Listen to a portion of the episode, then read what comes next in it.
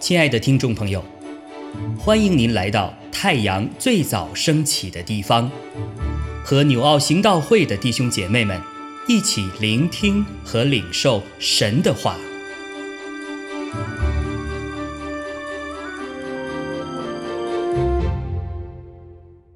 马可福音十四章一到十一节。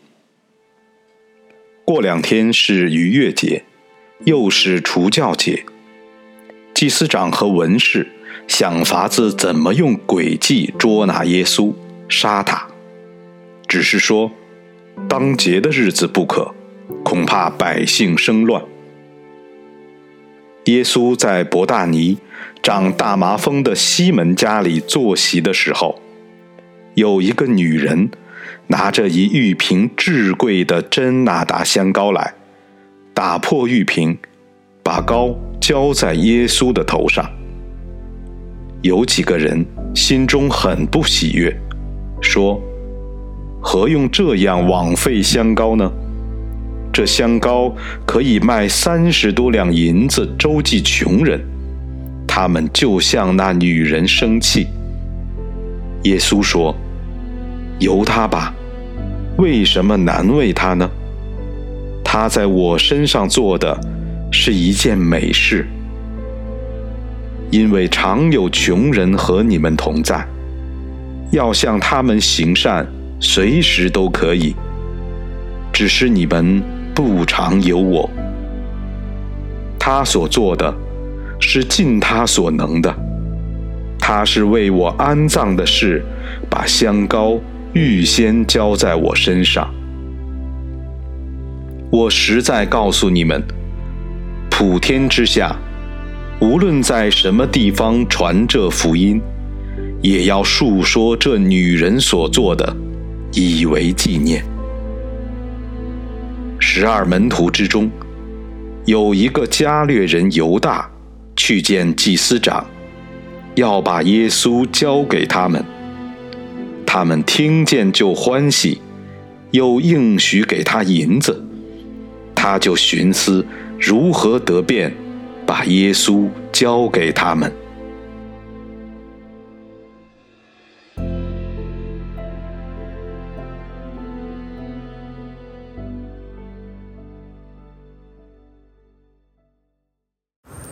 亲爱的弟兄姐妹平安。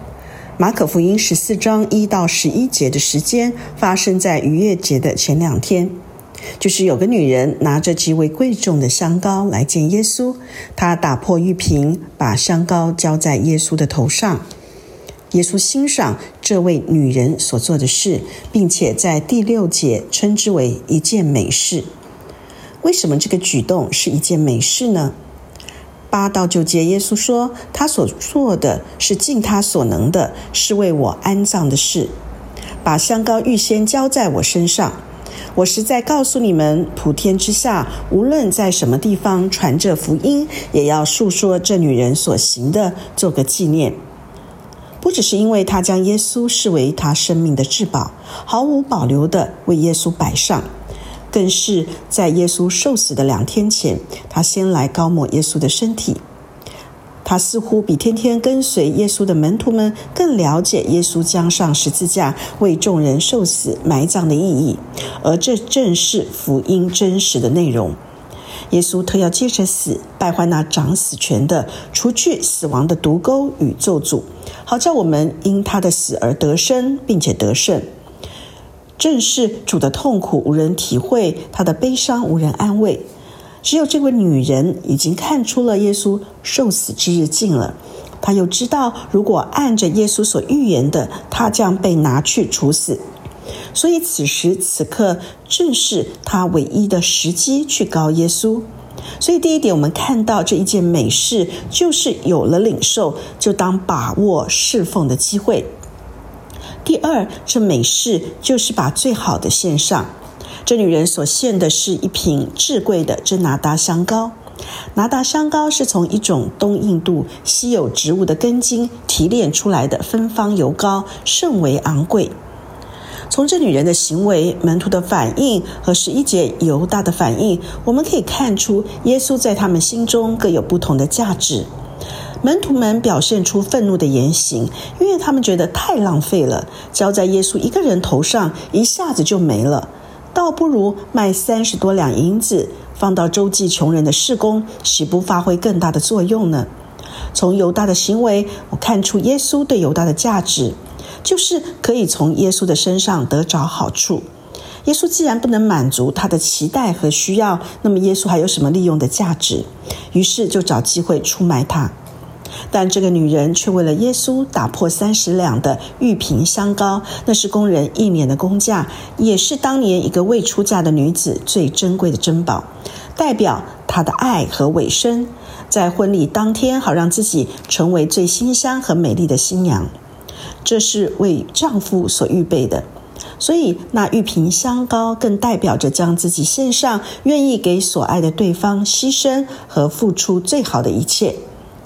按着习俗，这香膏应当在出嫁的时候献给丈夫，献给最深爱的人。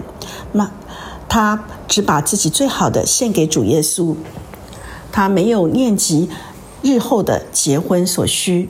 而透过这位女人的行为，可以看出耶稣对她的价值，在于她可以为耶稣献上多少，而不是从耶稣那里可以得着多少。在每个人的心中，有许多不同的人事物，也有各个不同的分量。今天我们是否可以从门徒犹大和这位女人的行为，在我们生活行为里面？不也是反映出耶稣在我们心中的价值，因此走向不同的结局。第三，美事是主所纪念，是坐在主心上的。这位女人，她不只是做了一件美事，她也是做了一个一件对的事。当主耶稣提及自己将会被杀的时候，门徒完全没有留心，也没有回应。彼得甚至要阻止耶稣。但是这位女人明白耶稣的心意，愿意听从神的话，没有阻止，反而是把握机会为耶稣高抹。她的侍奉是做对了，她同时也做了一件耶稣所需要的事。主耶稣面对沉重的痛苦，他需要有人能够明白他、了解他的工作。而这位女人正是为了安葬而做，满足了耶稣的需求。这也是一件大事，把最好的献上。门徒觉得这样的奉献是浪费，但是我们知道为主所做的一切事都不枉然，而这件美事是主所悦纳和称赞的。不但如此，无论在哪里传福音，也要述说这女人所做的，她永远被主纪念。愿主兼顾我们手中的工作，不论在人看来。不为人知或者微不足道的小事，每一件事在耶稣的心中都是耶稣所需要的事，都蒙主纪念，都是美事。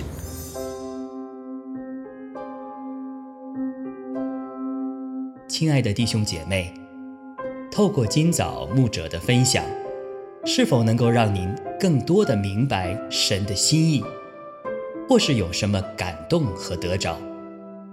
欢迎订阅和分享我们的频道，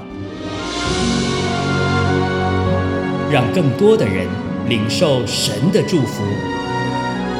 愿神赐福大家。